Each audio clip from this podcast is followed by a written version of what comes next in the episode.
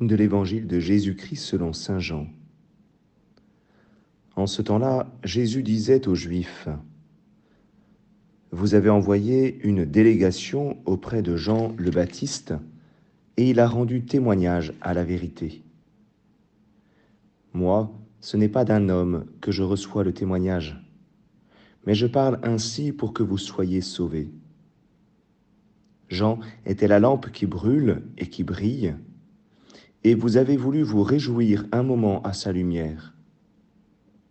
Mais j'ai pour moi un témoignage plus grand que celui de Jean. Ce sont les œuvres que le Père m'a donné d'accomplir. Les œuvres mêmes que je fais témoignent que le Père m'a envoyé. Acclamons la parole de Dieu.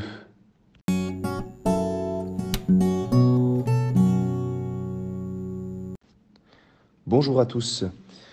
Aujourd'hui, euh, nous sommes le dernier jour.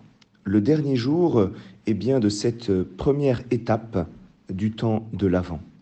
Le temps de l'Avent euh, est séparé euh, en deux moments. Le premier moment avec Jean-Baptiste, où nous tournons notre regard vers, vers le Christ, vers le Christ, le Messie, qui vient nous sauver, celui qui est attendu et révélé par les prophètes et nous allons rentrer demain dans le deuxième temps de l'Avent où nous allons nous mettre immédiatement euh, avec la Vierge Marie dans l'attente de la naissance de Jésus euh, à la crèche comme deux moments qui se finalement qui se qui se chevauchent euh, qui se complètent un moment qui est plus eschatologique et le deuxième moment qui est le moment de l'incarnation. Alors pour ce dernier évangile, de ce temps euh, avec Jean-Baptiste, eh bien, Jésus veut tourner notre regard eh bien, vers le Père. Jean-Baptiste, euh, eh bien, c'est celui qui est le plus grand. C'est ce que nous a dit Jésus hier dans, dans l'Évangile. Personne n'est plus grand que Jean. Et aujourd'hui, étonnamment, Jésus nous dit, il y a plus grand que Jean-Baptiste, c'est mon Père. Jean-Baptiste, il a rendu témoignage à la vérité, et donc il a rendu témoignage au Christ. C'est celui qui a dit, voici l'agneau de Dieu qui enlève euh, les péchés du monde. C'est celui qui a dit, euh, il faut que lui grandisse et que moi je diminue.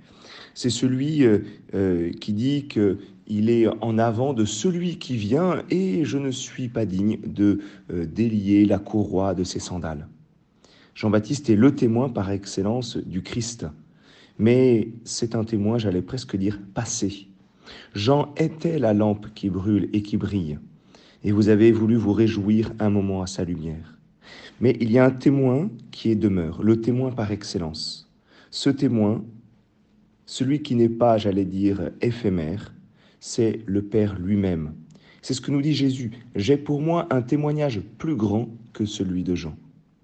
Jean-Baptiste a été ce témoin par excellence, et pourtant, il y a celui qui est plus grand que, Jean le Baptiste. Et Jésus nous le dit, ce sont les œuvres que le Père m'a donné d'accomplir. Les œuvres même que je fais témoignent que le Père m'a envoyé. Alors, toutes les guérisons euh, de Jésus, euh, et par excellence sa passion et sa résurrection, témoignent, témoignent qu'il est le Messie, mais tout de suite, Jésus nous dit que ces œuvres-là renvoient directement au Père. Alors, tournons notre regard vers notre Père du ciel. C'est de lui que nous recevons Jésus. C'est de lui que nous allons recevoir dans quelques jours l'enfant à naître. C'est de lui que la Vierge enfantera un fils sous le souffle de l'Esprit Saint.